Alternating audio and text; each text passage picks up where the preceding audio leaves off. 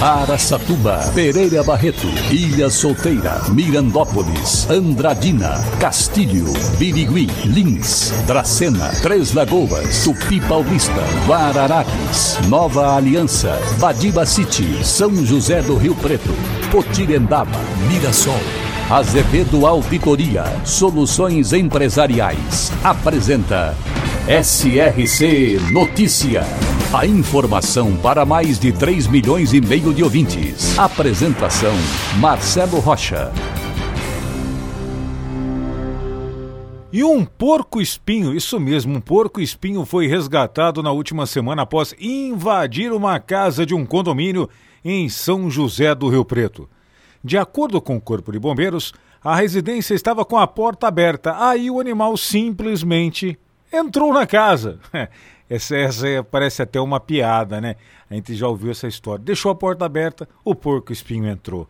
Bom, os moradores viram quando o porco-espinho invadiu a casa, mas ficaram em silêncio para não assustá-lo. Em seguida, acionaram os bombeiros que resgataram o animal e o soltaram na mata novamente. Que susto, hein? Mas uma coisa é certa: os moradores também agiram perfeitamente.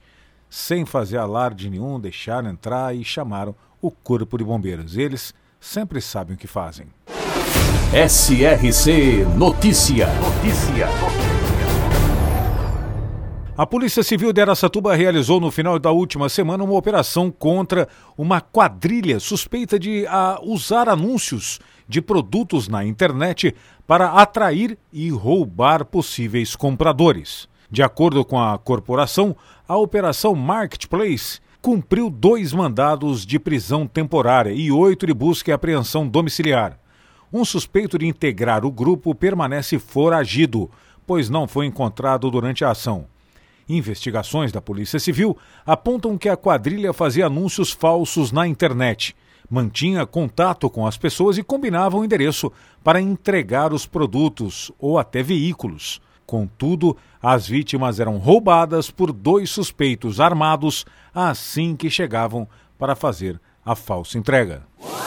Coroados, cidade localizada na região de Araçatuba, foi fundada em 1921 por Roberto Clark, diretor da Companhia de Terras, Madeiras e Colonização. A área era habitada por índios das tribos Coroados e Caingangues, daí o nome da cidade. Estima-se hoje população em mais de 6 mil habitantes e sua fonte de renda é a pecuária. Coroados, também presente no SRC Notícias. E o coordenador do PROCON de Lins enviou ofício à CPFL Paulista no começo deste ano pedindo esclarecimentos sobre o compartilhamento dos seus postes com outros prestadores de serviço.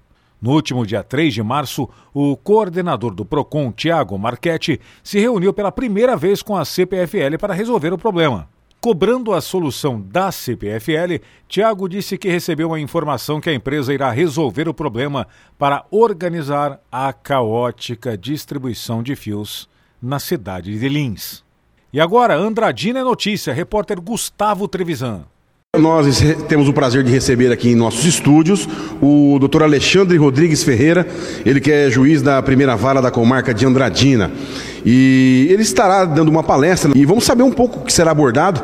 Isso foi é, essa palestra é organizada através da vereadora Pessoa, é ela que teve a iniciativa, e o doutor está aqui em nossos estúdios. Nós vamos falar com ele então a respeito deste evento. Doutor, é um prazer estar recebendo o senhor aqui. Fique à vontade para falar a respeito desta palestra que acontece na Câmara Municipal de Andradina. O, o tema abordado, assim, o tema principal abordado, o senhor poderia falar para gente? De problemas. O judiciário, todos sabem, né? A gente sempre brinca no meio jurídico, né? Que ninguém vai ao fórum para levar elogio, para apresentar uma boa causa, né? Normalmente o fórum é um lugar de, de solução e resolução de problemas, né? E só que na área jurídica nós também temos os nossos problemas pessoais, os nossos problemas em várias áreas das nossas vidas. E na palestra eu quero, eu quero comentar um pouquinho a respeito disso, né? O que, na minha visão, na minha percepção, a minha experiência de encarar os problemas, de enfrentar a realidade, o que eu fiz e é, sugerir para as pessoas que lá, é, porventura, participarem, experiências, né? Uma oportunidade de, trocar experiência. Doutor, o público-alvo para essa palestra, o senhor, o senhor poderia é, falar para gente? É, na verdade, não há, um, não há distinção, né? Qualquer pessoa pode participar, o jovem, é, casados, casais, é, da, da, da, ótima idade, né? Da, os idosos. Na verdade, não tem um público específico. Aquele que entende que é necessário ter uma nova percepção para encarar problemas, todos estão convidados.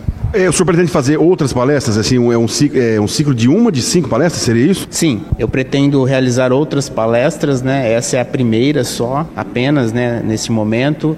Eu conversei com, com a vereadora Eloá, ainda estou é, escrevendo os temas, né? eu não concluí esse ciclo ainda, mas a ideia não é ficar apenas é, nesse assunto. O senhor poderia falar um breve histórico assim do, do, currículo do senhor, de onde o senhor veio, onde o senhor é formado, né? e qual a vara que o senhor está tomando conta aqui em Andradina, por onde o senhor passou também?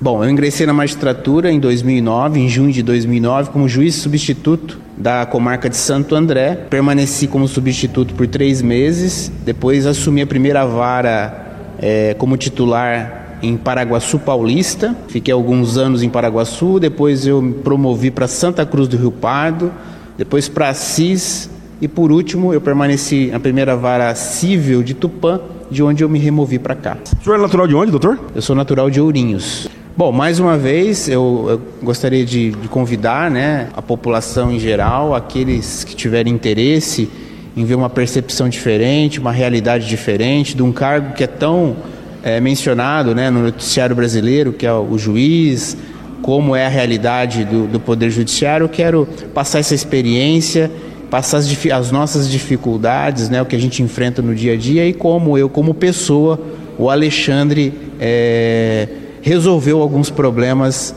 é, relacionados ao cargo, outros com a família, para abrir a oportunidade das pessoas acolherem ou não as sugestões, mas saírem de lá refletindo de algo para, se for o caso, transformarem as suas vidas também. Muito obrigado. Então nós falamos de, com o doutor Alexandre Rodrigues Ferreira, é, que vai acontecer aqui a palestra na Câmara Municipal de Andradina. Gustavo Trevisan para o SRC.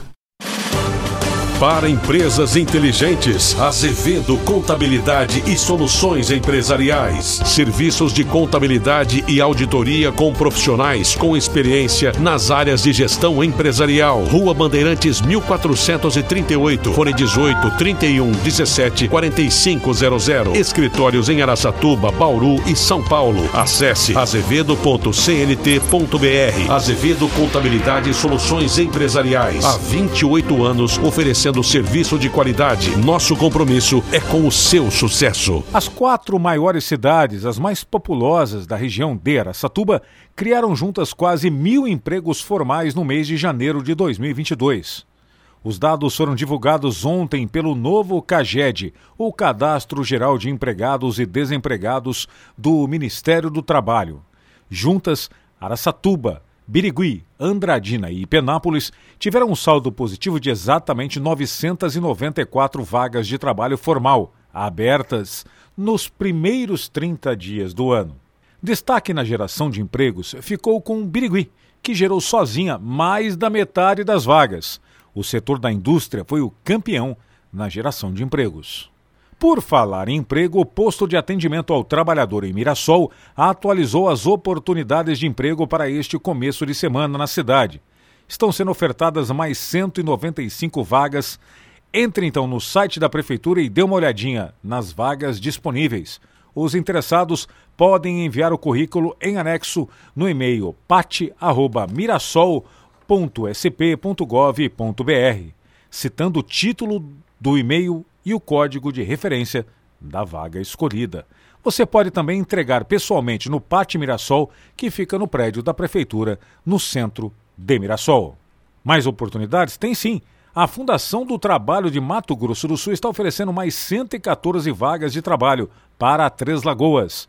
Os interessados devem se cadastrar no Funtrab, levando RG e CPF e a carteira de trabalho.